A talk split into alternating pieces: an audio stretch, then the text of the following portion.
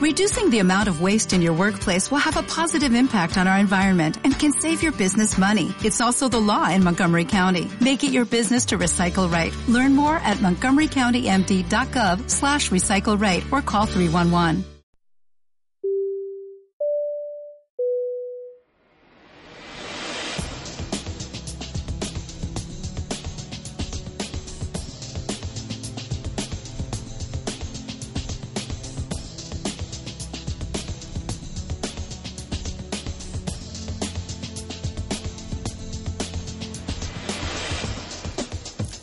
Este es el capítulo 10 de Flaps, el podcast donde hablamos de simulación de vuelo, el mundo de la aviación comercial y en general cualquier tema relacionado con el mundo de los aviones.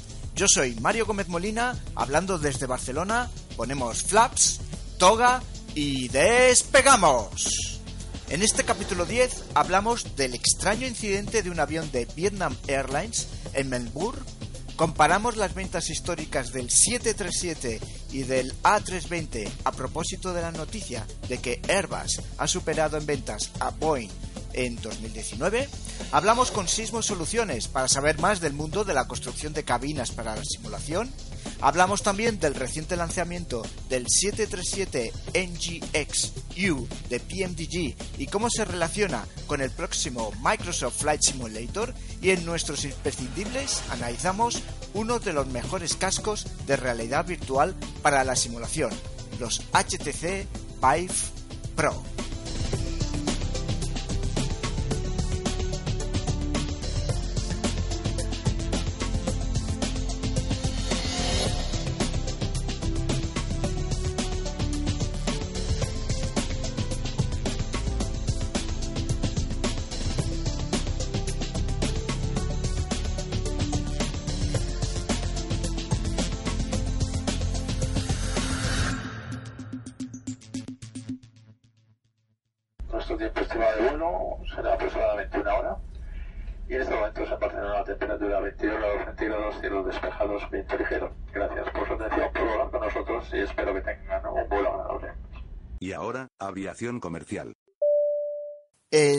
19 de septiembre del año pasado, del año 2019, se produjo un incidente que la verdad es que es extraño, extraño, extraño y que quería comentarlo porque creo que vale la pena.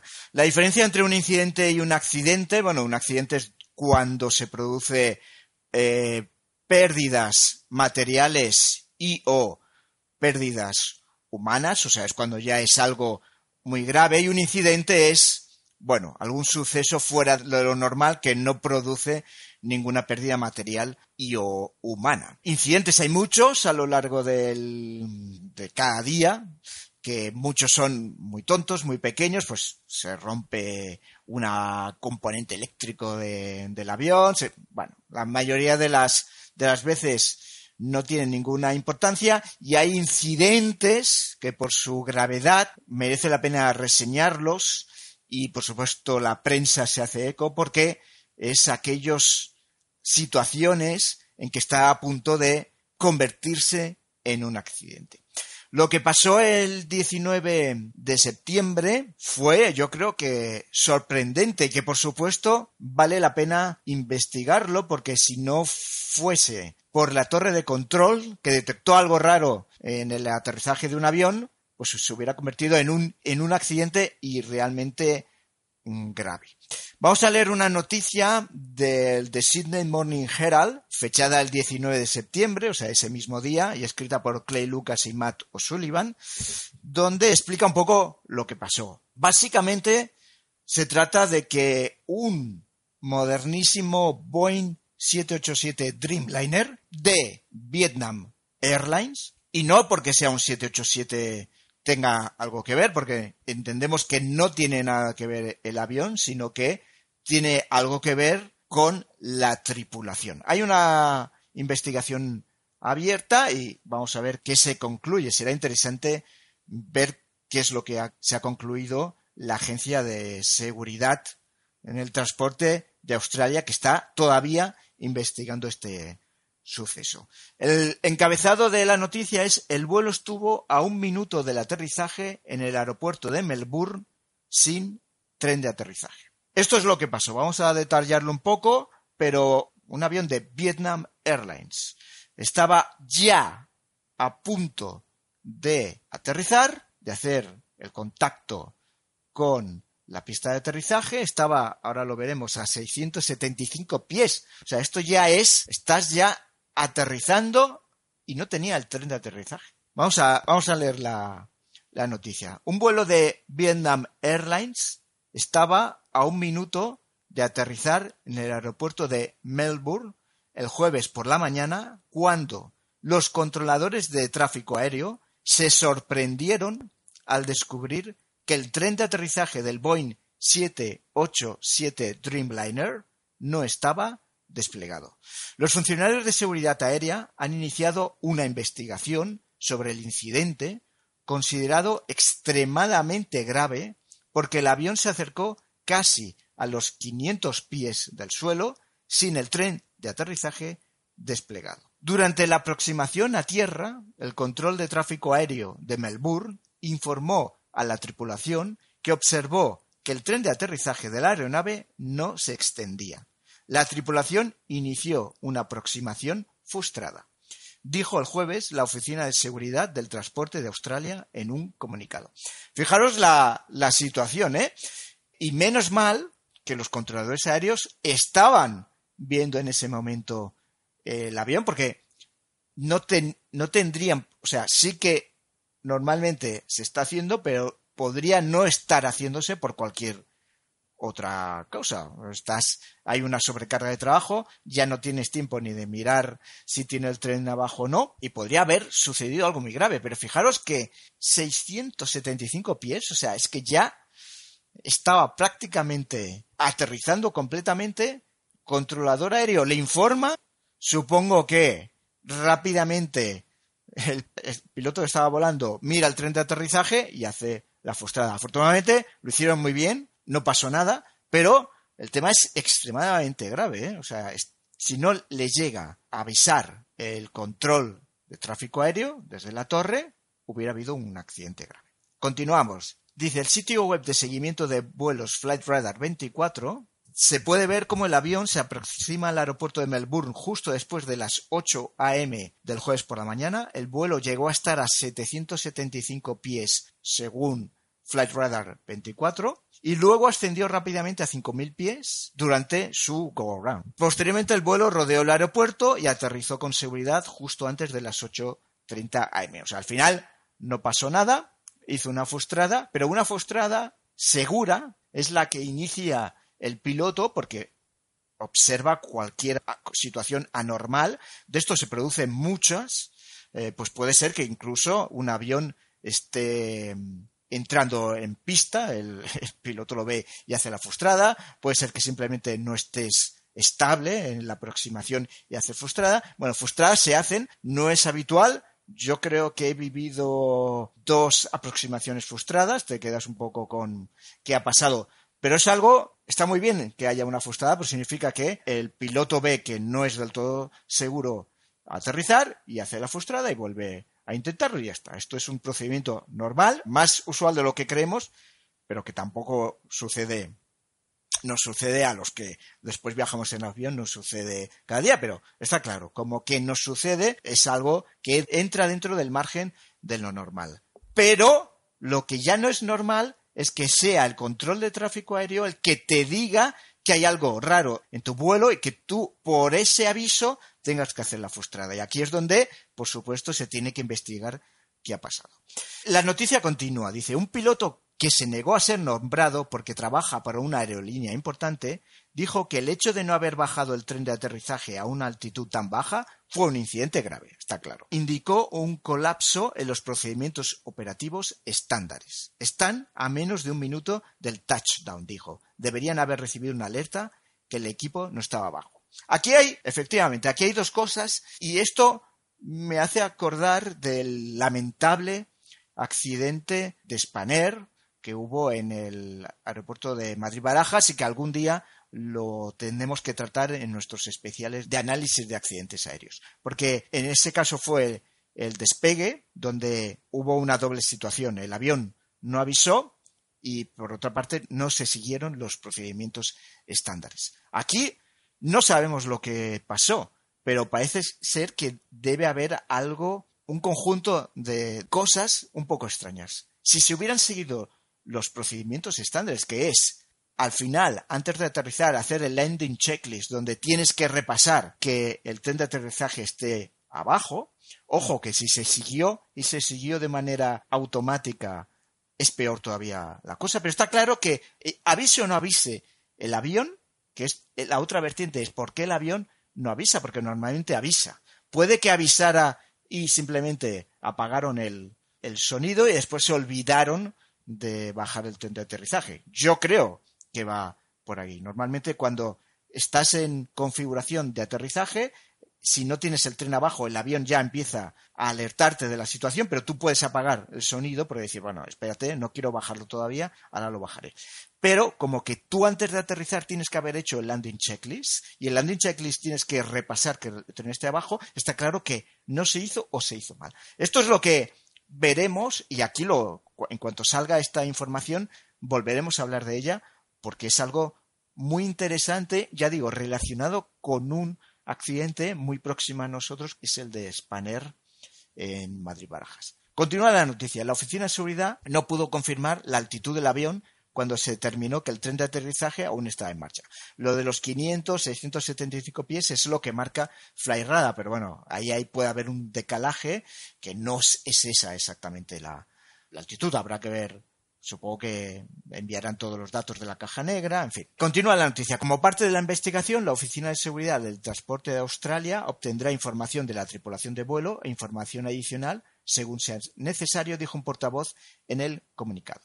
El Boeing 787 Dreamliner tiene menos de tres años y tiene capacidad para 264 personas. El vuelo procedía de la ciudad de Ho Chi Minh, en Vietnam. El portavoz de la Oficina de Seguridad del Transporte de Australia dijo que se publicaría un informe al final de la investigación. Si se identifica un problema de seguridad crítico durante el curso de la investigación, la ATSB, que es la Agencia de Seguridad del Transporte de Australia, notificará inmediatamente a los afectados y buscará medidas de seguridad para abordar el problema. El gerente de ventas de Vietnam Airlines, Hugh Trin, dijo que la compañía estaba trabajando estrechamente con la ATSB para investigar el incidente. Publicaremos una declaración oficial tan pronto como el resultado de la investigación esté disponible, dijo.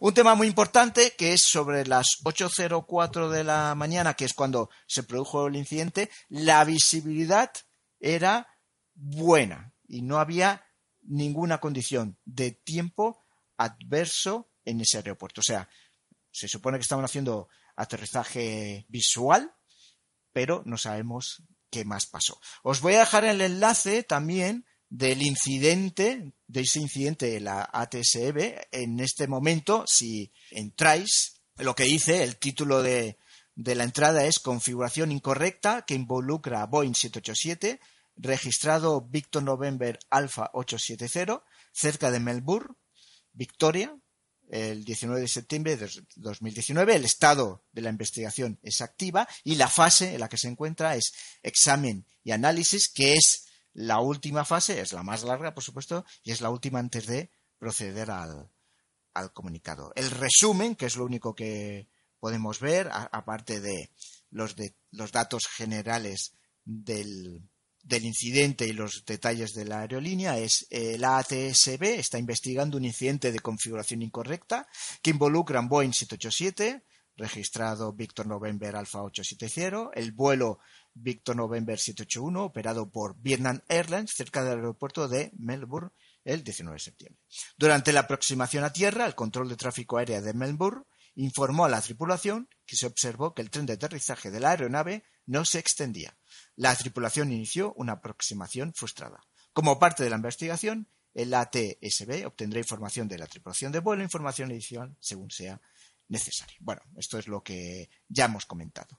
Por tanto, incidente que a mí me ha llamado mucho la atención porque es un incidente y es una situación extraña y muy grave. Es que si no hubiera aterrizado, si no hubiera desplegado el tren de aterrizaje, eh, la cosa hubiera sido muy grave. No solamente daños materiales del avión, sino seguramente posiblemente víctimas humanas, con lo cual, bueno, ya pasó, ya ha pasado otras veces donde se ha aterrizado sin tren de aterrizaje de manera forzada y ha habido víctimas. Por tanto, incidente grave que se está investigando, que estoy deseoso de conocer qué ha pasado, porque ya digo, es seguramente, yo apuesto, sin más datos, pero apuesto a, un fallo en el seguimiento de los procedimientos estándares de, en ese avión, cosa que es muy grave en el mundo de la aviación, que repito, tiene conexiones con accidentes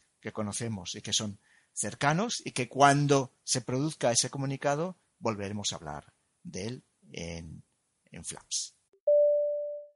Pues cuando empieza un nuevo año y se acaba el anterior, siempre se aprovecha para hacer ese balance de qué fabricante de aviones ha vendido más en el año que acaba. Y por supuesto tenemos la eterna lucha, eterna por decirlo de alguna forma, entre Airbus y, y Boeing. Yo creo que este año es un año especial que hace falta analizar y es especial por todos los problemas de Boeing con el 737 MAX.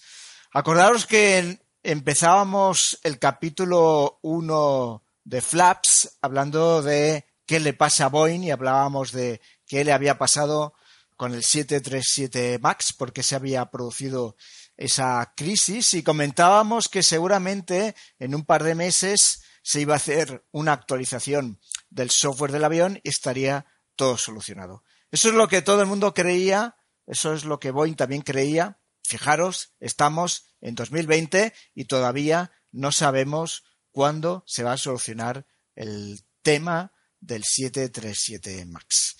Por tanto, está claro que Boeing está sufriendo, que Airbus está saliendo beneficiada y que la guerra 737 contra A320, la familia A320, pues coge un cariz diferente. Y a raíz de eso quiero comentar un magnífico gráfico animado que la web de Ethereum, por supuesto, tenéis el enlace en las notas del programa. Hay que ver ese gráfico. Es desde el inicio de la historia del 737 hasta nuestros días cómo se han ido vendiendo los diferentes modelos. Es impresionante ese gráfico porque un poco te da la idea de cuál ha sido la evolución de ambos modelos. Todo empieza en 1980 cuando lo único que se vendía era el 737. Recordar que ha habido tres generaciones distintas de 737. El clásico, por decirlo de alguna forma, que empezó con, que empezó con el 737 200, la familia del 200 eh, eran los que se vendían. Después empezó el, el NG, el Next Generation, y ahora el Max. Pues en 1980 empieza a venderse el 737 modelo 200 y el gráfico lo que nos va mostrando es cómo avanza el tiempo y cómo avanza la venta de cada modelo de avión y una serie de hitos importantes. El primer hito nos situamos en noviembre de 1984, eh, se entrega un nuevo modelo de 737, hasta ese momento teníamos el 200, se introduce en el 84 el 100, el modelo 100, y en noviembre del 84 se introduce el 737-300 y es, se, se entrega a US Airways que ya se había unido con American Airlines. En noviembre del 84, fijaros, teníamos 611 737 200, 49 737 200C 26 737-100 y 2 737-300. O sea, el, tenemos un éxito de avión con el 737-200 que en poco tiempo tiene mucho avión vendido. Avanzamos a otro hito que es en el marzo de 1988. Han pasado cuatro años donde Boeing es el dominante porque no hay competencia y en marzo de 1988 se entrega el primer Airbus 320 a Air France. Fijaros que aquí empieza la competición. Estamos en ese momento con 782 737 200, 386 737 300. Fijaros el 300 cómo ha aumentado en ventas y bueno, el 200C y el 100 pues es testimonial. Empieza a venderse también el 737-200 carguero, el F, y tenemos dos A320-100 en el mercado.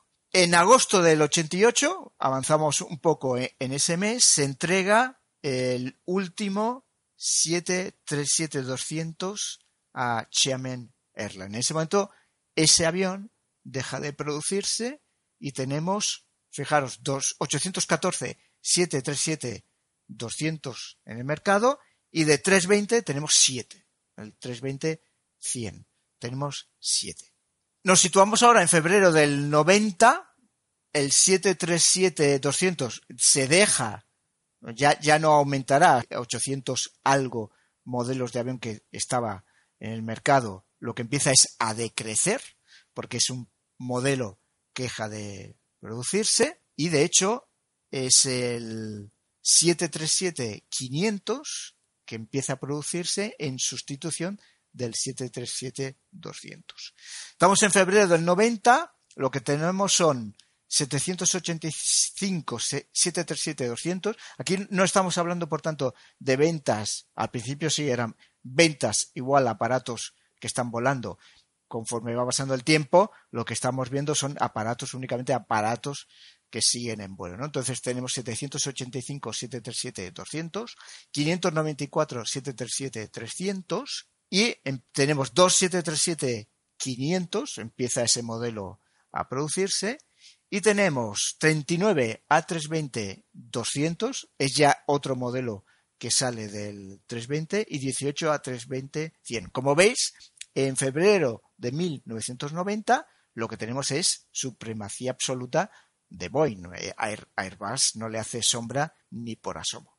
Tenemos que avanzar entonces ya hasta justamente enero del 94, cuando lo que se entrega en ese momento es el primer A321 y se entrega Lufthansa y ese modelo sigue en uso hoy día. Por tanto, ya empieza a salir un nuevo modelo que es el 321. Fijaros, ¿eh?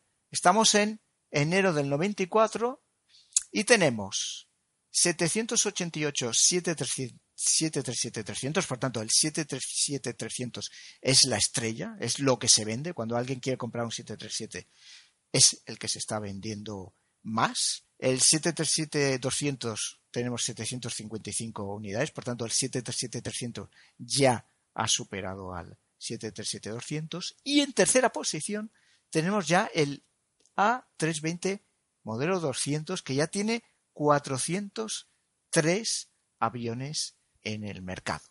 Por lo tanto, en 94 Airbus ya empieza a ser un claro competidor y fijaros que en ese momento es un competidor en Europa, Europa se vuelca con el 320, en América Boeing es la predominante. Durante mucho tiempo fue así. Eso se rompe, eso se rompe, Airbus desembarca con fábricas en Estados Unidos y el mercado norteamericano empieza a comprar Airbus. Con lo cual, en ese momento es cuando hay competencia global y, por supuesto, Airbus desembarca en China y en Asia y empieza a ser muy exitoso. En ese momento ya hay competencia global. En este momento, Airbus eh, destaca ya en tercer lugar, pero el mercado está así dividido. América es para Boeing y, por supuesto, Boeing está en Europa y Boeing está en Asia y Europa es donde eh, las compañías empiezan a confiar únicamente en, Airbus, seguramente mm, con toda la injerencia política que seguramente habrá habido. Vamos a avanzar hasta diciembre del 97, ya nos vamos a ir acercando al final de 1900, del milenio. ¿Qué es lo que tenemos en ese momento? Pues desembarca un nuevo modelo que es el 737-700 y ya es el engine. Ya estamos hablando del modelo engine. El Next Generation se compone del modelo 800, 900, 600 y 700. Pues eh, eh, se lanza con el 700, se le da a Southwest Airlines y en ese momento tenemos 995 737-300, la estrella, el 737-200 en declive, tenemos 767, pero todavía por delante del modelo más exitoso de Airbus, que es el 320-200, que tiene 597. Y después ya tenemos el 319, que hace su aparición también, que tiene 70 modelos. Aparece el 321 con el modelo 100, que tenemos 64 modelos. Por tanto, ya empezamos a tener la familia Airbus. 320, como siempre, el más vendido. 319, 318 aparecerá después.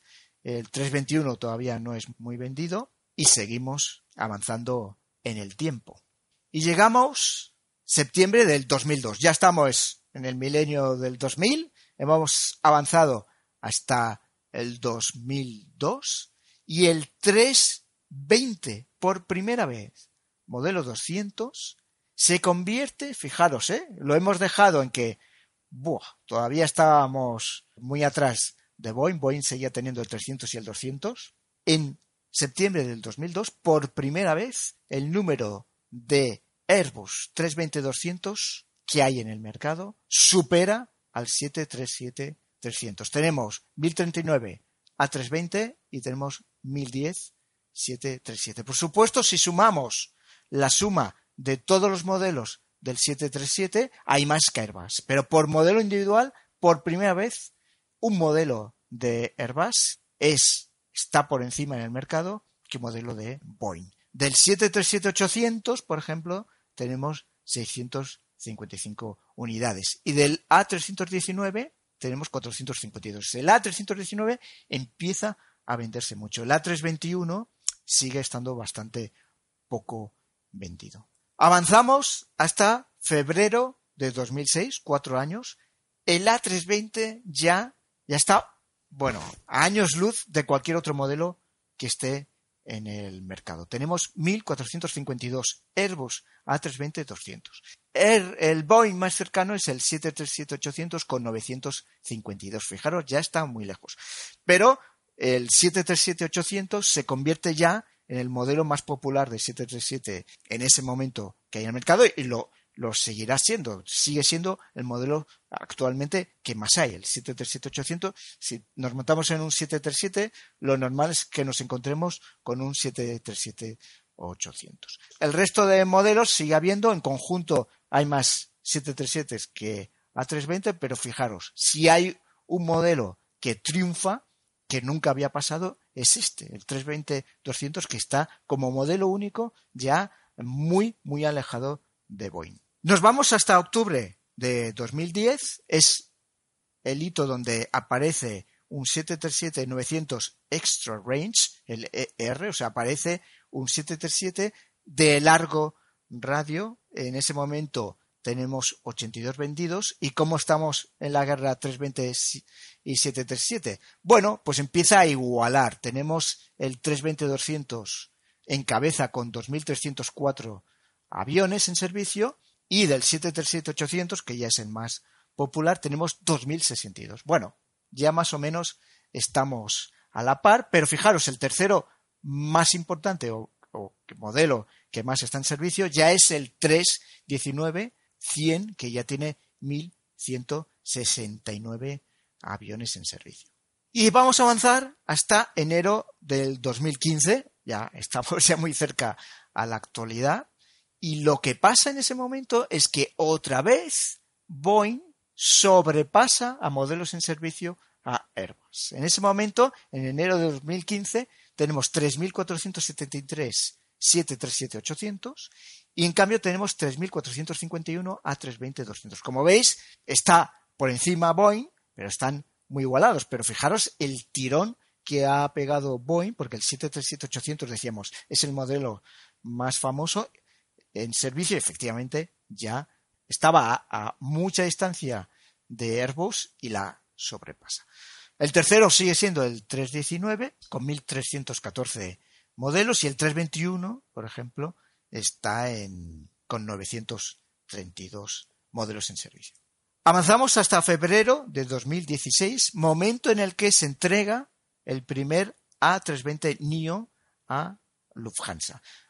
Digamos que también ha habido varios modelos de Airbus, ¿no? Teníamos, actualmente tenemos el, el CEO, el Current Engine Option, y el NIO, que es el New Engine Option, ¿no? Los, los, seguramente lo que encontraremos por probabilidad, si nos montamos en un 320, será un CEO, pero ya todo se va a ir retirando y va a estar entrando en servicio los NIO, ¿no? Porque son mucho más eficientes. Bueno, pues en ese momento, en febrero de 2016, cuando se entrega el primer A320 NIO, lo que tenemos es que 737-800 de Boeing sigue estando en cabeza, 3.876, y en segundo lugar el 320-200 con 3.756. Ahí Boeing está otra vez ganando la, la partida en ese, en ese momento. En noviembre de ese mismo año, de 2016, las cosas siguen igual, 737-800 por delante del 320, pero eh, siempre estábamos diciendo, el tercero siempre era el 319 de Airbus. Bueno, pues en ese momento es el 321 el que se convierte en el tercer modelo que más aviones tiene en servicio, sobrepasando al 319. En concreto, el 321 tenemos 1.311 modelos en servicio y el 319 1.305 modelos. Y avanzamos hasta febrero de 2019, momento en el que el 737 MAX está en tierra, y fijaros lo que tenemos en ese momento. Está en tierra, que dice, se ordena permanecer en tierra, en ese momento, febrero 2019, tenemos. Como modelo más popular y empieza ya a distanciarse del 320 es el 737-800, tenemos 4.783 modelos en servicio, segundo es el 320-200 con 4.113, o sea, ya empieza a tener cierta distancia, por detrás en principio no cambia con el 321-200, tercer lugar, 319 cuarto lugar. El 320 está en sexto lugar, el 320-200 NIO. Y el 737 MAX 8 en ese momento tiene 344 modelos. Evidentemente, si esto no se hubiera acabado como ha acabado, pues tendríamos el 737 MAX estaría comiéndole terreno al 800. El tema está en que, bueno, pues ahora está la situación en la que estamos. ¿Y cuál es la situación en la que estamos eh, a nivel 2019 que ha hecho Airbus y que ha hecho Boeing? Pues vamos a leer una noticia de El País, fechada el 22 de diciembre de 2019 por Ignacio Fariza, donde el titular es Airbus brilla en el momento más crítico de Boeing. El fabricante aeronáutico europeo superará este año en entregas a su rival estadounidense y sus acciones escalan un 60% en bolsa desde enero. Fijaros lo que dice. Dice el silencio en la planta de Boeing en Renton, Washington, Estados Unidos, de donde no saldrá ni un avión 737 MAX hasta nueva orden, contrasta estos días con el trabajo a toda máquina en las instalaciones de Airbus en Hamburgo, Alemania, que no dan abasto en la producción de la familia A320, su reemplazo natural. En un sector como el aeronáutico, en el que ambas empresas se reparten el mercado global casi en régimen de duopolio, los problemas de una firma son música para los oídos de su competidora. En el año más complicado de la historia del fabricante estadounidense, que ha visto cómo su modelo estrella para el corto y medio radio caía en desgracia tras dos accidentes saldados con más de 300 muertos, las acciones de su rival europeo se han disparado más de un 60% en bolsa, aupándola hasta la zona de máximos históricos. Las tornas también se han dado la vuelta en las cifras de entregas. En 2019, Airbus fabricará más aviones que Boeing por primera vez desde 2011. A diferencia de entonces, sin embargo, la distancia entre ambos será abismal. La empresa paneuropea insiste en que la crisis del MAX no beneficia a nadie, pero Boeing y Airbus, Airbus y Boeing son hoy más que nunca vasos comunicantes. En la primera mitad del año, el fabricante europeo vio como sus beneficios se duplicaban pasando de 496 a 1.197 millones de euros, con los pedidos picando claramente al alza. Hasta noviembre, las entregas de Airbus multiplicaron por dos las de Boeing, 725 contra 346, en un mercado históricamente muy competido. Una brecha que es aún mayor en las órdenes de compra recibidas de aerolíneas y compañías de alquiler de flota, 940 Airbus frente a 240 de Boeing, en buena medida por el tirón de la demanda asiática. La propia dirección del consorcio europeo espera que supere el millar a final de mes, una quinta parte más que hace un año.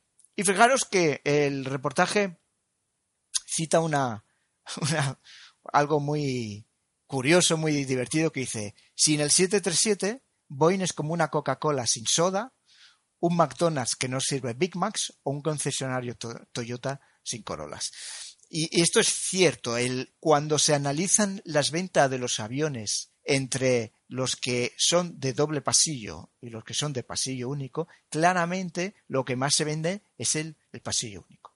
Hay muchísimos más aviones en servicio de pasillo único que de doble pasillo. Las ventas siempre son enormes en pasillo único y no son, son discretas, suelen ser discretas en doble pasillo. Fijaros que todo esto, entonces asociamos largo radio, pues bueno, no se necesitan tantos aviones, en cambio en, el corto y el medio radio se necesita mucho más. Fijaros que todo esto se va a estar desdibujando con la entrada, cuando entre en servicio el 321 eh, Extra Long Range. Ya lo está en el LR, pero digamos que no está todavía esto en, en ciernes, porque estos van a ser aviones de pasillo único, pero que se van a utilizar largo radio. Con lo cual, esto sí que digamos que todavía va, todavía más va a acrecentarse que la venta de aviones de pasillo único siempre va a ser mucho, ahora va a ser mucho más superior que del doble pasillo.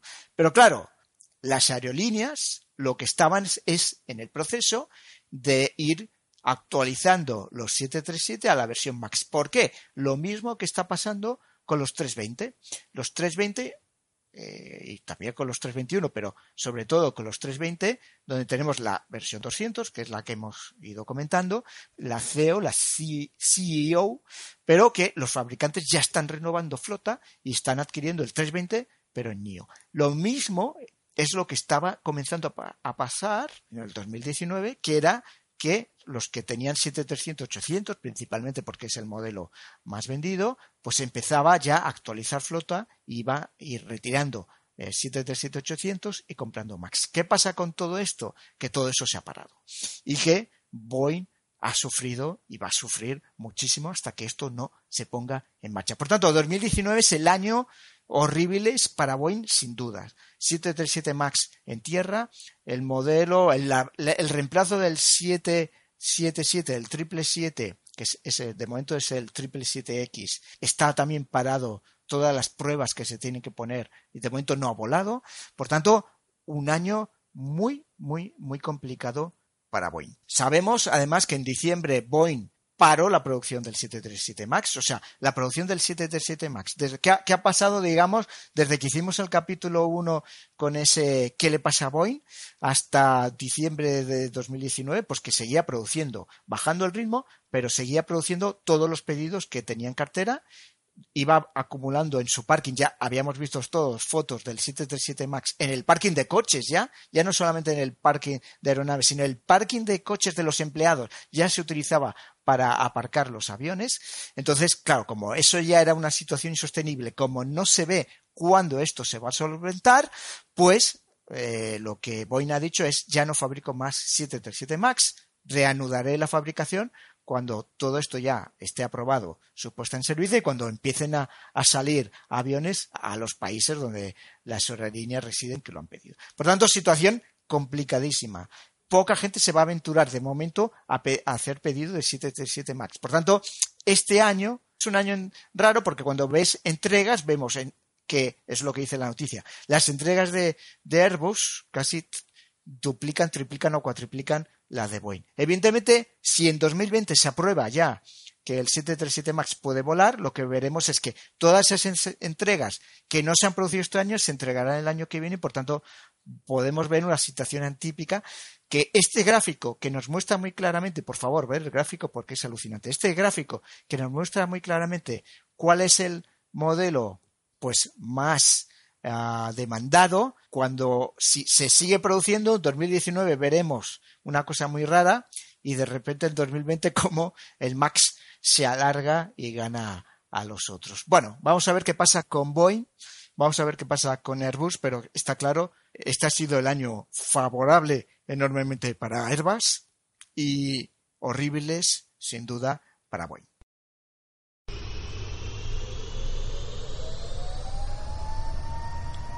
Stabilize.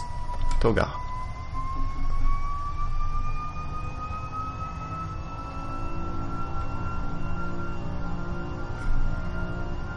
And set the clock.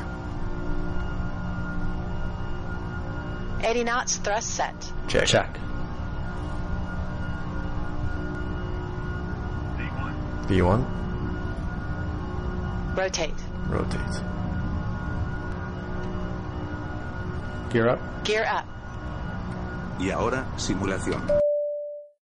Aparte de volar habitualmente con nuestro simulador de vuelo preferido directamente en nuestra pantalla de ordenador, con la ayuda de más o menos controles de vuelo que podamos tener, los que amamos la simulación siempre estamos buscando una manera más realista de volar, ya que nuestra máxima es as real as it gets, o sea, tan realista como sea posible. Y para eso tenemos varias opciones que en este apartado de simulación queremos explorar. Sin duda la mejor de todas sería utilizar un simulador full motion, un simulador real de los que usan los pilotos de las líneas aéreas para su formación y entrenamiento. Son aquellos que se conocen como simuladores de nivel de nivel D. Es muy complicado poder llegar a uno de estos simuladores. Yo solamente conozco que Lufthansa sí que pone a disposición del público en general sus simuladores. Esto es una maravilla. Es seguramente es una empresa que se llama ProFly, pero donde yendo a sus centros de entrenamiento, que están por supuesto en Frankfurt, en Múnich, también en Viena y en otras ciudades, uno puede alquilar los simuladores que usan los auténticos pilotos de Lufthansa para su entrenamiento. A un precio, bueno, eh, en fin, eh, no, no, demasiado barato, desde 299 euros y en un máximo de 888 euros. Pero hay que ver que si uno puede hacerlo, yo no me lo pensaría. Si tenéis la oportunidad de volar en uno de estos simuladores, no lo dudéis ni un momento. Se trata de una experiencia inolvidable en un simulador de los que usan los pilotos, los mismos que usan. Lufthansa lo pone a disposición a través de, supongo que alguna empresa que, que, que, ha creado o que es de su grupo. Yo no conozco otras líneas aéreas que lo hagan, pero sería algo fabuloso. Seguramente muchas subcontratan a empresas especializadas como CAE esta formación, por tanto tampoco tiene esa posibilidad de hacerlo. Pero me gustaría que, que más compañías aéreas permitieran poder usar en esas horas libres en que están esos simuladores, nos permitieran a los amantes de la aviación usarlo. Como esto, ya digo, es realmente difícil y de momento yo solo conozco esta y por tanto te tendrías que además desplazar a, Alemania. Es difícil, por tanto, experimentar para los que no sean pilotos de líneas aéreas o estén en proceso de serlo. Bueno, pues existen otras opciones no menos interesantes para poder experimentar lo que realmente es estar en una cabina de avión. Hay muchos centros de simulación por todo el mundo donde por un precio, ahora sí, razonable, se puede acceder a diferentes cabinas pensadas incluso para personas que no saben nada de aviación. Son como bautizos de la aviación en estos grandes simuladores. Y donde, bueno, pues estas personas se pueden iniciar en el noble arte de pilotar un avión o los que ya sabemos, pues, hombre, disfrutar de una de estas cabinas. Yo personalmente conozco la aeroteca, que es sin duda un, algo entrañable que existe en Barcelona, donde, bueno, es una tienda con todos los productos de aviación y simulación que uno se pueda pensar. Es una tienda física, es una tienda online, donde además tienen tres simuladores. El más espectacular para mí es el 737, porque es que además le han incluido como una cabina de pasajeros con ventanas para los acompañantes, con ventanas que tienen monitores donde pueden ver realmente el exterior de la simulación. O sea, es realmente una simulación ya completa. Lo único que no tiene es pues movimiento, ¿no? Son 100% funcionales estas cabinas, tan reales como las cabinas de los simuladores que hemos hablado de nivel D, pero no tienen movimiento, son plataformas estáticas, que es un poco lo que lo diferencian de los profesionales. Estos simuladores están pensados para el ocio, aunque también lo llegan a utilizar pues aspirantes a pilotos que se preparan para esas pruebas que tendrán cuando intentan entrar a una línea aérea.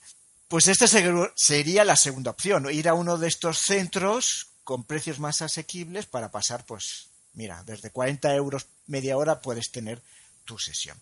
Y por supuesto existen los entusiastas a nivel mundial que en sus casas o en sus garajes construyen sus propias cabinas. Normalmente pieza a pieza, creando incluso la propia estructura de la cabina de madera a mano. Toda una afición y un proceso que requiere incluso años para tenerlo todo listo y en el cual uno debe aprender informática, electrónica e incluso ebanistería. Por tanto, te conviertes en, en algo 100% holístico, podríamos decir. Pues todos ellos, tanto los simuladores profesionales, los simuladores de ocio y los que se construyen sus propias cabinas, se nutren de empresas que fabrican desde piezas individuales, o es un Boeing 737 o es un Airbus 320, pero también se puede eh, construir cabinas del 787 o del 777. Estas personas que se construyen sus cabinas a manos también se nutren de, estas empresas, pero estas empresas también construyen cabinas ya eh, montadas completamente, listas para instalarse en el destino y usarse.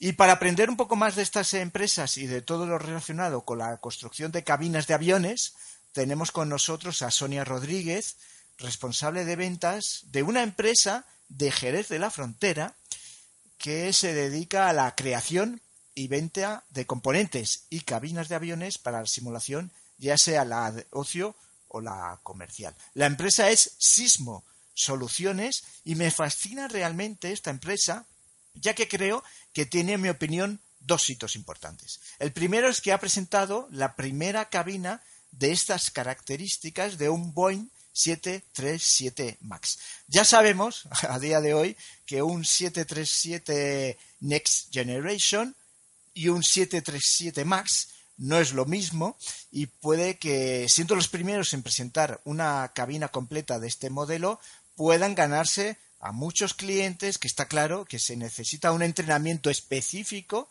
para este modelo y no es lo mismo hacerlo en un simulador 737 Next Generation tradicional. El segundo hito, que me fascina todavía más, es que han sido contratados para instalar un simulador, atención, en una habitación de un hotel de, Tokio. Vamos a hablar, por lo tanto, con Sonia Rodríguez de todo ello. Cuéntanos un poco cuáles fueron los inicios de la empresa.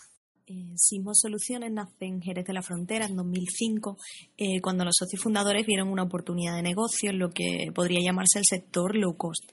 Eh, que por aquel entonces ofrecía un portfolio de productos más, pobre, digamos, y, menos amplio.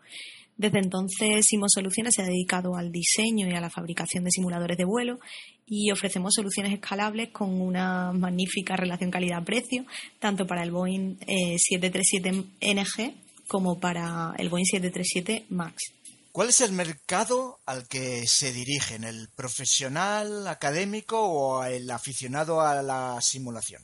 De los aficionados a la simulación, para los que ofrecemos desde eh, tornillos, interruptores, pequeños componentes, hasta soluciones globales. Eh, como también nos dedicamos al, mercado profesional. De hecho, eh, nuestro simulador, el 737NG actualmente, eh, se encuentra pues tanto en eh, universidades como en centros de simulación en Europa, en Asia y, en América. Debéis ser una de las primeras empresas que fabrican una cabina del 737 MAX. ¿Cuál es el proceso de creación de una cabina nueva como la del 737 MAX? Cuando Boeing anunció la nueva versión del Boeing 737 MAX, eh, vimos la oportunidad de desarrollar el nuevo simulador de vuelo en sismo. Para ello lo que hicimos fue partir de la plataforma del simulador del 737NG y aplicar la experiencia acumulada a lo largo de estos años. Realmente las principales diferencias entre los dos modelos, entre el 737NG y el 737 MAX, se encuentran en el Main Instrument Panel, en lo que se llama el MIP, eh, aunque el resto de módulos pues también tienen, también tienen algunos cambios. Este, este módulo, el, el, MIP, fue el que lanzamos primero, el que primero desarrollamos y pusimos a la venta, eh, pero luego a lo largo del año hemos ido lanzando el resto de módulos Plug and Play y a la vez hemos ido trabajando junto con los desarrolladores del software hasta conseguir pues ser la primera, la primera empresa en lanzar completo este modelo de simulador durante este año 2019. Con todos los problemas conocidos del 737 MAX, ¿creéis que habrá mucha más demanda por la necesidad de más formación? Eh, sí es cierto que, una de las cosas que se ha eh, reclamado en relación a las últimas noticias del, MAX es la necesidad de ampliar la, formación pues, de, los pilotos, del personal, ¿no? Eh, por lo que sí que existe una, una mayor demanda del MAX actualmente. ¿Cuál es la instalación de la cual os sentís más orgullosos? Tal vez el proyecto, la instalación más llamativa haya sido la del Hotel de Tokio, eh, pero en realidad estamos orgullosos de haber sido capaces durante todos estos años de eh, proporcionar soluciones tanto a profesionales y clientes eh, tan grandes como, como ese, como aficionados que han ido construyendo en su propia casa nuestro simulador, que al final pues es una réplica a escala 1 a 1 del, del avión original de Boeing. Pues bueno, ya que lo has mencionado, efectivamente una de las cosas más llamativas es la instalación en ese hotel de Tokio de una cabina del 737. ¿Cómo contactó este hotel con vosotros? Eh, sí, efectivamente, desde hace unos meses se ha comentado en la prensa, tanto internacional como española, la noticia sobre la instalación de un simulador de, vuelo Boeing 737NG en una habitación del hotel de Aneda, el que conecta con la terminal de, dicho aeropuerto, ahí en Tokio. Y ese simulador ha sido diseñado y fabricado por nosotros, por Simo Soluciones. En Japón tenemos un distribuidor, un reseller, eh, que lleva unos años trabajando con nosotros y que fue el que se puso en contacto con nosotros allá por marzo aproximadamente, solicitándonos un simulador de vuelo que, tenía que estar pues sobre finales de mayo, aunque finalmente estuvo listo antes y la habitación de ese hotel eh, pues abrió sus puertas en julio. Realmente toda la relación fue a través de, nuestro distribuidor en la zona, así que al principio desconocíamos la magnitud del proyecto y la verdad es que estamos muy orgullosos de que, de que un proyecto diseñado y producido en España esté teniendo tan buena acogida en Japón, puesto que, eh, como el mismo hotel señala, es una forma de diferenciarse del resto de la oferta eh, hotelera y, y de ocio. Habéis estado recientemente en el FS Weekend presentando vuestro simulador del 737 MAX contarnos un poco del evento, lo que más os gustó, lo que menos y cómo fue la respuesta del público asistente. En Sismo ya habíamos asistido otros años al FS Weekend del Lelitsat, que es una feria de simulación de vuelo que durante años durante años ha, acogido tanto a empresas como a aficionados de la simulación. Y este año no queríamos dejar pasar la oportunidad de mostrar el simulador del 737 MAX al público, porque además era la primera vez que los poníamos junto a la empresa que ha desarrollado el software, que es ProSim, y que además anunció que va a tener el programa listo para comienzos de 2020. Este año montamos un simulador completo y ofrecimos la posibilidad a todo el mundo de apuntarse para poder volar la, la demo en el simulador del MAX. Y la respuesta ha sido tan buena como esperábamos, ya que eh, preveíamos que el Max causaría mucha expectación y efectivamente se acercaron eh, a probarlo tanto aficionados como profesionales de la simulación de vuelo. Y para acabar, ¿cuáles son vuestros planes para el futuro? Ahora estamos enfocados en la ampliación de nuestras instalaciones, ya que debido a los proyectos en los que estamos trabajando y, en la y a la demanda que, que estamos teniendo, necesitamos más espacio y además tenemos la intención de instalar el simulador de vuelo del MAX eh, totalmente equipado eh, en nuestras instalaciones, ya que en la actualidad lo que tenemos en nuestro laboratorio es el simulador del 737NG eh, completo. Bueno, pues es que precisamente este hotel es algo fascinante. En el capítulo anterior, cuando hablábamos de Vueling, ya hablamos del desaparecido ya Hotel Vueling, pero es que me fascina esta conjunción entre viaje y aviones, hoteles y aviones. Y la verdad es que cuando se inauguró esta habitación en este hotel de Tokio fue noticia en, todos los periódicos. No sé si es porque en, en, verano también hay menos noticias y da cabida a más noticias como esta, pero el diario La Vanguardia, os voy a leer la noticia, publicó este, este hecho del que hemos hablado. La periodista Magda Vigas se publicó el 24 de julio de 2019. El titular era Un hotel de Japón ofrece un simulador de vuelo real en una de sus habitaciones. Vamos a leer la noticia. Dice, ¿has soñado alguna vez con pilotar un avión? ¿Te gustaría hacerlo en tu propia habitación? Si es así, ahora puedes convertir tu sueño en realidad, aunque para ello debes viajar hasta Japón. Y es que el Haneda Excel Hotel Tokyo, un hotel de cuatro estrellas situado junto a la Terminal 2 del Aeropuerto Internacional de la capital nipona, ha instalado en una de sus habitaciones un auténtico simulador de vuelo de un Boeing 737-800. Y ya sabemos a quién es debido, pues a esta magnífica empresa de de la Frontera de Sismos Soluciones. Continúa la, la noticia. La máquina permite experimentar las sensaciones de pilotar un aparato desde Haneda hasta el aeródromo Itami de Osaka junto a un instructor de vuelo experto que supervisa toda la operación. La experiencia de conducir la aeronave se prolonga durante 90 minutos y su precio es de 30.000 yenes, alrededor de 250 euros. Esta cantidad no incluye el precio de la habitación, ya que pasar la noche en la Superior Cockpit Room, así se llama, eh, supone un coste adicional de 25.300 yenes, unos 200, 210 euros. Según publica la edición digital de la CNN, el establecimiento reconoce haber invertido unos 82.900 euros y aunque no ha querido revelar la cifra de ventas, ha manifestado que está teniendo una muy buena aceptación entre el público. La idea de instalar el simulador en una habitación, coincidiendo con el 15 aniversario del establecimiento, fue de su general manager, Kiyotaka Kizaki. El ejecutivo pretendía diferenciar el hotel de otros miles existentes en la capital japonesa, ofreciendo un servicio original dirigido a los aficionados de la aviación y también a los pasajeros en tránsito y a los clientes típicos de un alojamiento cercano a un aeropuerto. El Haneda Excel Hotel Tokyo cuenta desde hace años con una habitación temática, la Premier Flyers, situada frente a una de las pistas de Haneda, tiene entre su mobiliario un asiento de aerolínea utilizado en el pasado en vuelos internacionales. Bueno, viendo las fotos del hotel es fantástico. Se ven dos camas individuales, una mesita y al fondo la cabina completa.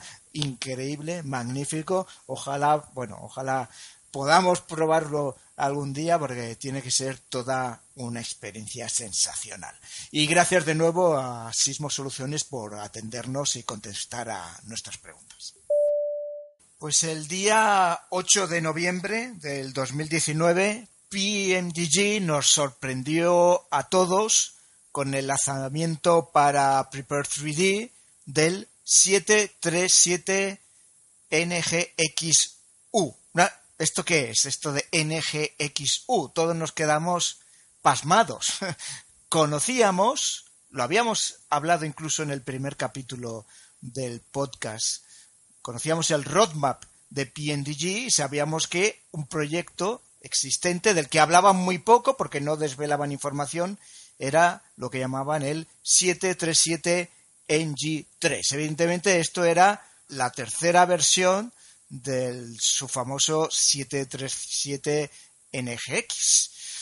Y suponíamos todo que lo iban a actualizar y que, bueno, pues cambiarían la cabina, puede que lanzaran el, el Max como expansion pack, eh, seguramente. Bueno, esto eran las suposiciones que hacíamos, puesto que tampoco nos habían dicho muchas más cosas. Vimos incluso una imagen en, su página de Facebook de PNDG de, de, lo que creíamos que era el NG3, que por tanto creíamos que estaba muy avanzado y por eso nos sorprendió a todos que el 8 de noviembre dijeran que sale el NGXU. Y atención porque el lanzamiento de este avión supone unas consecuencias brutales en todo lo que tiene que ver en la industria de la simulación aérea y en el futuro de los simuladores, que es de lo que últimamente estamos hablando porque se acercan tiempos muy buenos, pero muy cambiantes. Lo que nos cuenta ese 8 de noviembre sobre qué es ese nuevo producto y nos sorprende ya la primera frase. La primera frase que nos dice es el tan esperado y nombrado PMDG 737 NG3, hemos parado ese proyecto, ojo, ¿eh? Hemos parado ese proyecto porque lo vamos a hacer única y exclusivamente para Microsoft Flight Simulator 2020. Y vamos a sacar una versión reducida, pero que actualiza lo que hasta ahora hay, y ese es el PNDG 737 NGX-U. No sabemos lo que significa la U, pero ojo, ¿eh? Ojo. Ahora vamos a explicar qué es y si vale la pena adquirir ese, este PNDG 737 NGX-U. Pero ojo, porque PNDG ya está pensando en el Microsoft Flight Simulator. Es la primera vez que vemos esto eh, desde que se anuncia Microsoft Flight Simulator en el E3, venimos hablando mucho de este producto, pero es la primera vez que un desarrollador sabemos que está desarrollando algo ya para ese simulador y además que dice, paro lo que estoy haciendo en las plataformas tradicionales de PMDG, de Prepare 3D, paro y lo que me centro es en llevarlo a Microsoft Flight Simulator. Vuelvo a decirlo, no me cansaré de decirlo, ¿eh? Y, si hay que rectificar, rectificaremos. Pero estoy convencido de que todos vamos a acabar en Microsoft Flight Simulator. Saldremos, por supuesto que cuando digo todos, quiero decir la mayoría, el 80%. Por supuesto que habrá gente que se mantendrá durante un tiempo indeterminado en Prepare y habrá, y habrá gente que se quedará en Explain. Básicamente, hombre, si tienes un Mac, pues mm, la opción recomendada es Explain, está claro. No creo que sea muy recomendable porque tienes que emularlo y va a ir más lento. Bueno, si tienes un Mac, seguramente continuarás con Explain. Si tienes un, un PC, todos vamos a ir a, a Microsoft Flight Simulator. Y PNDG lo tiene claro. Dice, paro mis esfuerzos, mis recursos para de verdad acabar lo que tengo pensado con el NG3 y bueno, todo lo que ya tenía hecho sí que lo empaqueto y saco este NGXU. Fijaros también porque el día 22 de noviembre sale un comunicado de PNDG aclarando, aclarando las cosas, ¿no? Eh, lo que ellos dicen es, nosotros, de momento, lo que vamos a hacer es únicamente desarrollar para Prepare 3D versión 4 y para el próximo Microsoft Flight Simulator. Para nada más. Por supuesto, abandonamos todo lo que sea desarrollo de 32 bits, o sea que todo lo que es FSX y Prepare 3D anterior a la versión 4, o sea, la versión 3, 2, 1, paramos, no vamos a desarrollar. Y además abandonamos por completo la plataforma X-Plane. Acordaros que también en el primer capítulo dijimos, parece que PMDG se va a X-Plane. Y en aquel momento seguro, si no hubiera salido Microsoft Flight Simulator, lo hubieran hecho. Pero ahora ya no tiene sentido. O sea, ahora lo que dicen es, de momento vamos a desarrollar para V4, Prepare 3D V4 y seguro para Microsoft Flight Simulator 2020. Esto es muy importante, ¿eh? porque ya aclaran su visión. Fuera X-Plane, fuera a plataformas de 32 bits. Y lo que dice es, ¿por qué va a haber un NG3 en Microsoft Flight Simulator y por qué hemos sacado un NGXU en Prepare 3D? Lo que dicen es, eh, y esto nos aclara mucho de qué va a ser cada producto, ¿no? Dice, el Prepare 3D V4 y Microsoft Flight Simulator son dos animales distintos con diferentes capacidades distintas. O sea, tenemos dos mundos, por lo tanto. Dicen, en otro punto, ellos dos son dos plataformas completamente distintas. O sea, que eso de que qué vamos a poder aprovechar de uno u otro, pues dudo de que podamos aprovechar nada.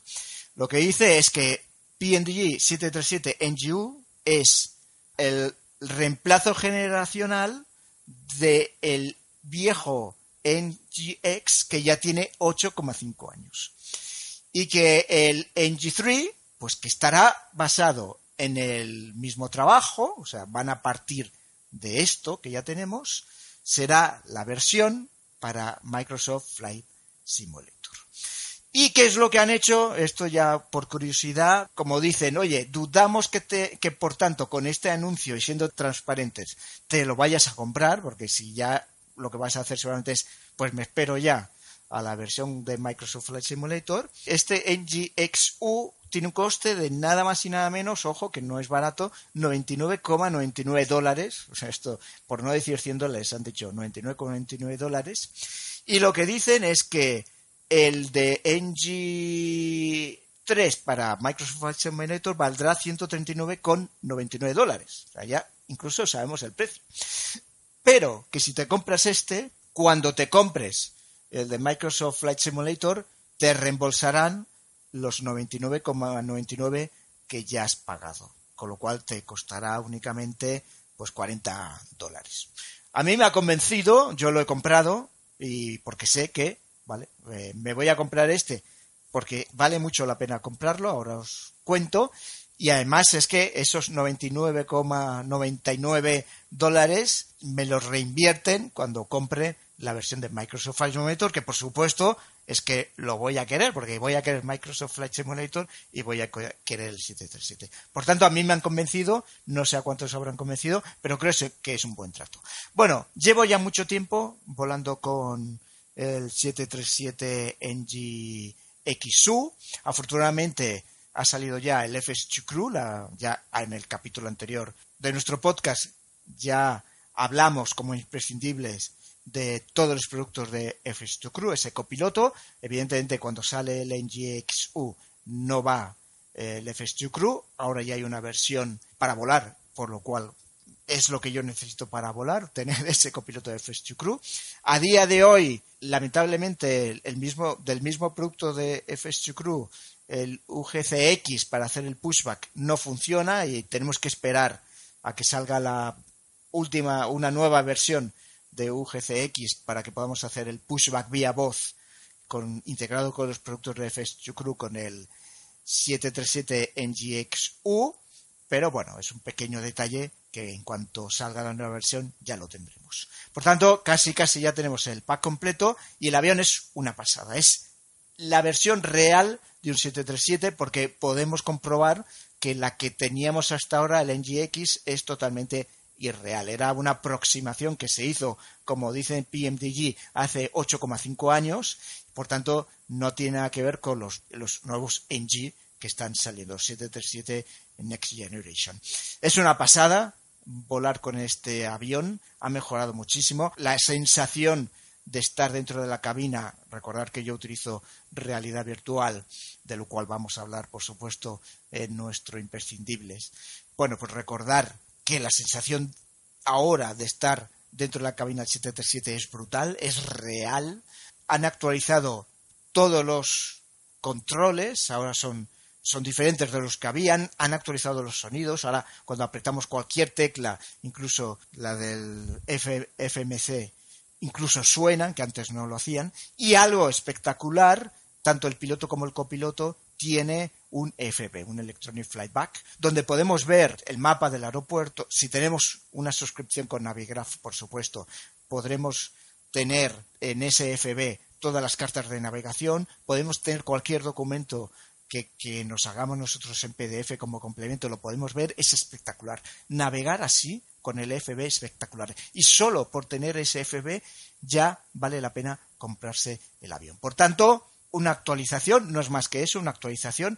Si te quieres esperar a ver cómo es el NG3 en la nueva versión, pues perfecto. Lo que ellos dicen es que están considerando si la versión Max, la Expansion Pack de la versión Max la sacan para Prepare 3D o no, pero la que seguro que lo van a sacar es para Microsoft Flight Simulator. ¿Qué ganas tengo de volar con el Max? Conocemos el Max, conocemos la historia, pero es que es una actualización de cabina muy importante con esas ya grandes pantallas que uno ya ya tiene.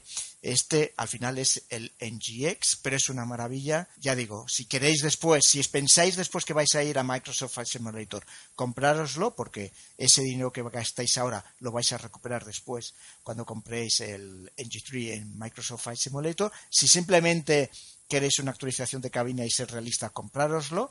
Y si además es que no podéis vivir sin el FB, que ya os digo yo que no se puede vivir sin el FB una vez que lo he probado, comprarlo. Mi recomendación vale la pena, superado un poco la, la, incongruencia y el no entender qué pasaba y si vale la pena comprarlo o no, eh, yo creo que vale mucho la pena.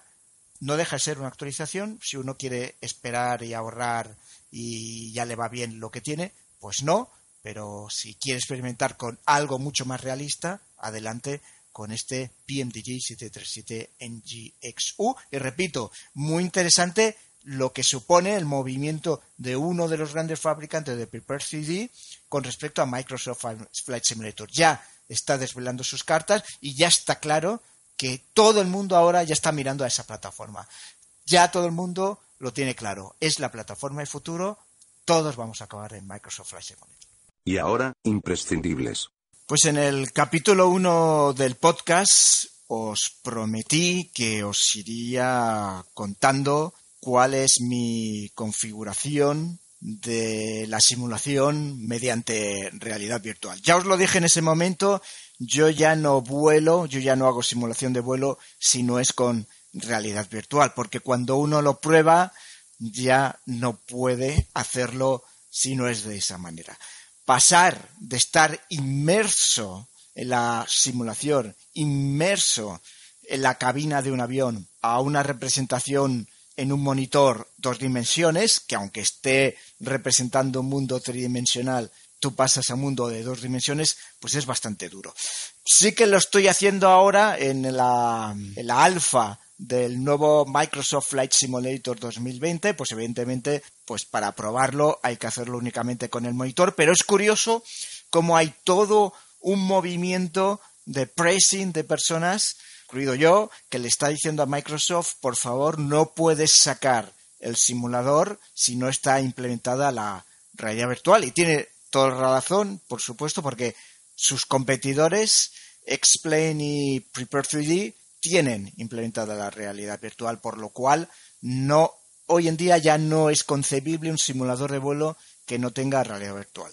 Parece ser que Microsoft ha dicho que sí, que está en el top de las prioridades, por tanto, el nuevo Microsoft Flight Simulator esperemos que cuando salga tenga realidad virtual.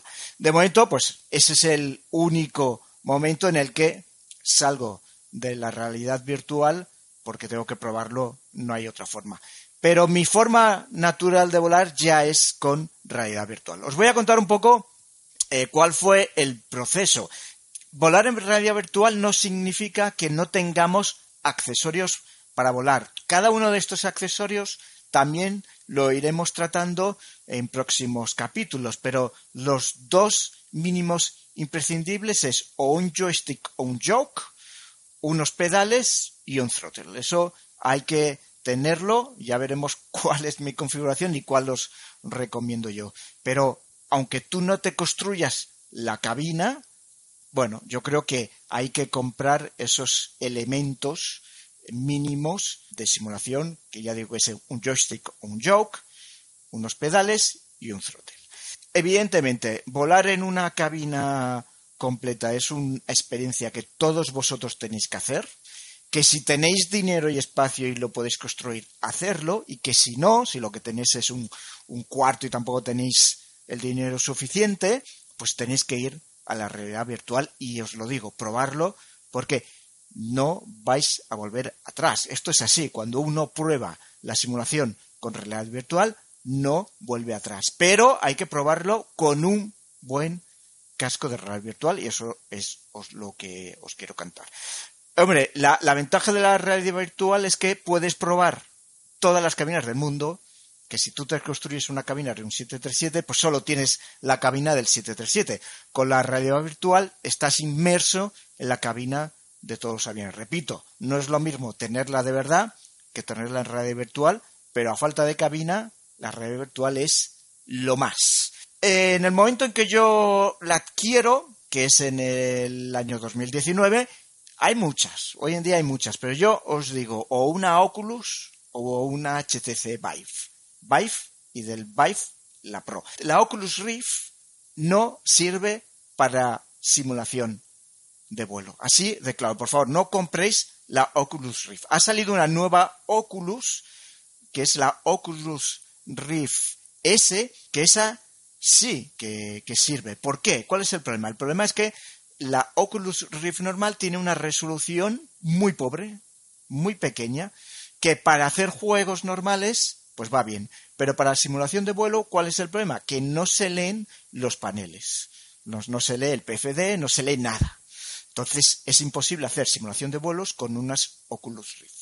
Y este es el gran problema. Mucha gente, por supuesto, son muy baratas, son 400 euros, y todo el mundo compraba esas gafas de realidad virtual y después decía, no se puede hacer simulación con eso. No, no se puede hacer simulación con eso porque no son las adecuadas. Por tanto, siempre fijaros, tiene que tener una buena resolución.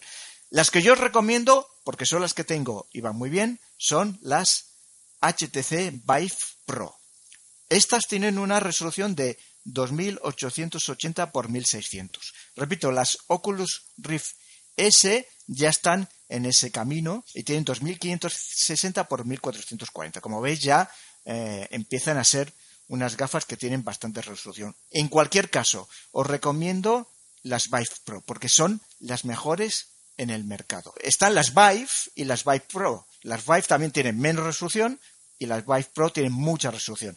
Vuelvo a decir, os recomiendo las Vive Pro. Ya han salido las Vive Cosmos que este tiene una ventaja. A ver, con las Vive Pro, además de las gafas, lo que necesitas son dos estaciones que tienes que poner en los laterales de tu habitación. Esas estaciones lo que hacen, junto con tus gafas que están en el medio, que hace es triangular y saber a dónde están las gafas y a dónde están mirando. Bueno, una vez que lo instalas, pues ya está, pero es un poco, voy a decirlo así, es bastante engorroso tener que tener esas estaciones pues puestas y siempre activas cuando haces simulación de vuelo, cuando, cuando haces algo con realidad virtual y ocupan espacio y a veces no sabes dónde ponerla, en fin.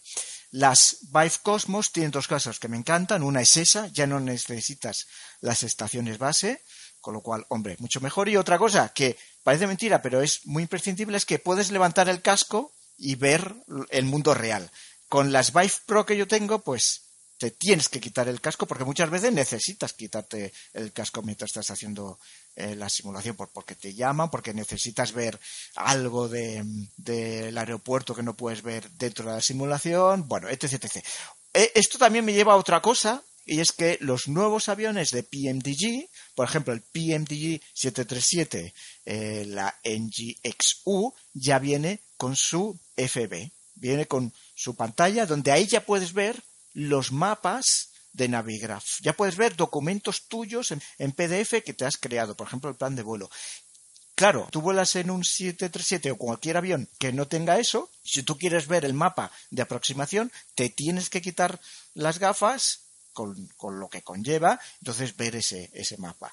Con las Vive Cosmos, hombre, pues, por lo menos te lo levantas y ya está, pero pierdes esa inmersión, ese realismo de que estás realmente metido, embutido en la simulación, en la cabina. Bueno, si tienes que salir del mundo virtual, hombre, es ese shock que pierdes, ¿no? Por tanto, muy importante actualizarse. Si tienes gafas de realidad virtual, actualízate a las versiones de aviones que tengan el FB porque ya no tienes que salir del mundo virtual. Yo en todo caso, supongo que como ha salido las Vive Cosmos, esto es lo que quiere promocionar HTC y supongo que las Vive Pro podéis encontrar un buen precio por ellas. Yo os recomiendo la Vive Pro o la Vive Cosmos, pero por favor que tengan más de, que estén alrededor de esa resolución que tienen las HTC Pro, porque es que si no tienen como mínimo 2880 por 1600, ya digo, no vais a poder leer los paneles de,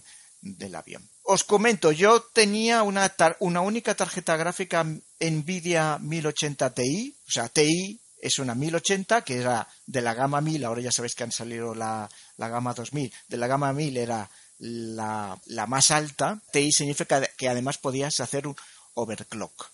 Eh, yo tengo un procesador i7 que con cuatro núcleos reales, cuatro núcleos virtuales, que también puedo hacerle overclock y por supuesto se lo hago para hacer simulación y también hacía eh, overclock en la tarjeta gráfica.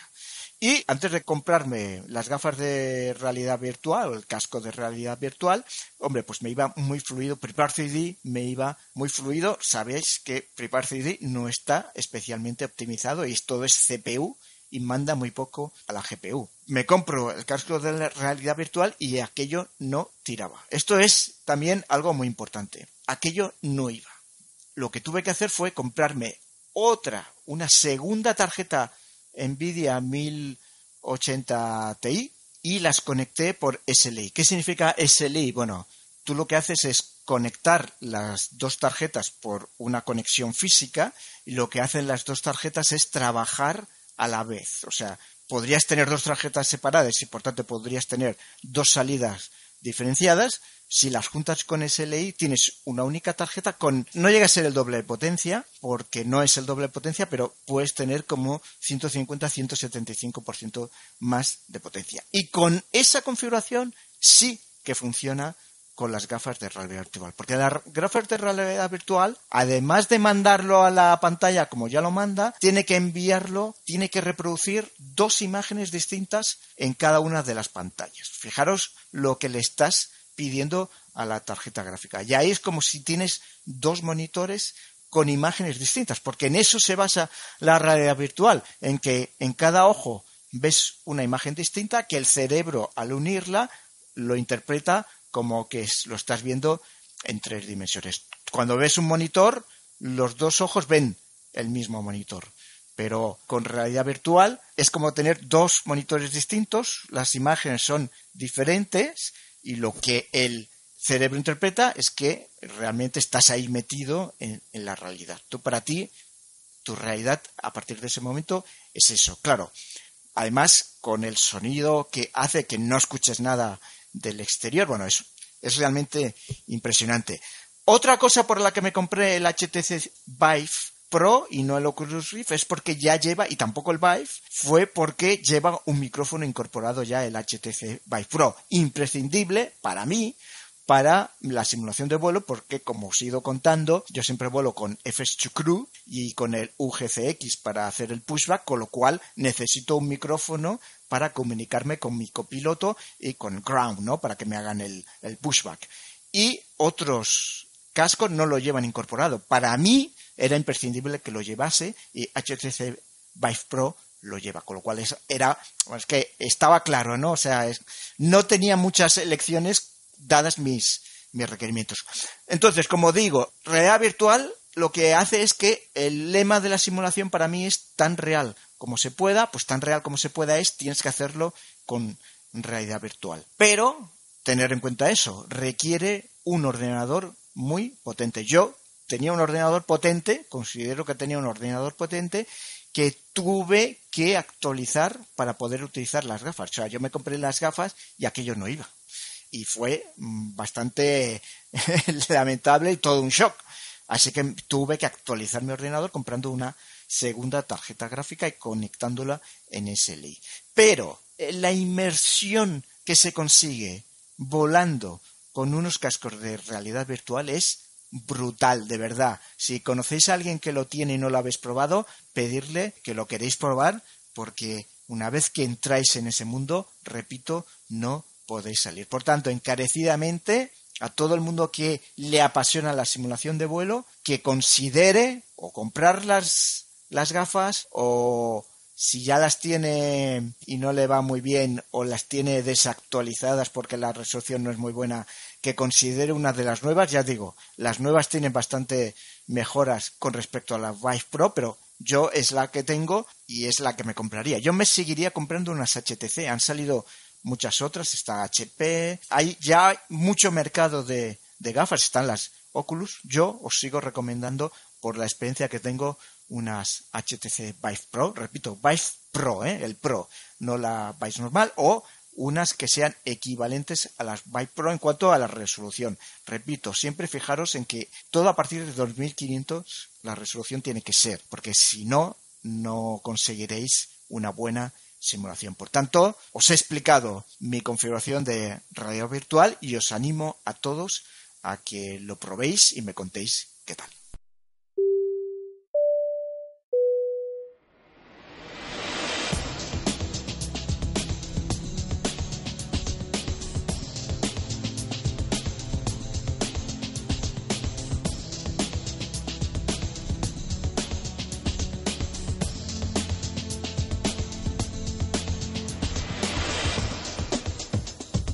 Y hasta aquí el capítulo 10 de Flaps. Si quieres ponerte en contacto conmigo, puedes hacerlo enviando un mensaje en Twitter a la cuenta arroba aeroflaps o al mail oficial del podcast flapspodcastaereo arroba gmail.com. Espero que os haya gustado. Puedes ayudarnos dejando una recomendación en iTunes o en iVoox. Y por supuesto, contándoselo a tu vecina, a tu vecino y a todos tus amigos. Nos vemos en el próximo capítulo. ¡Aterrizamos!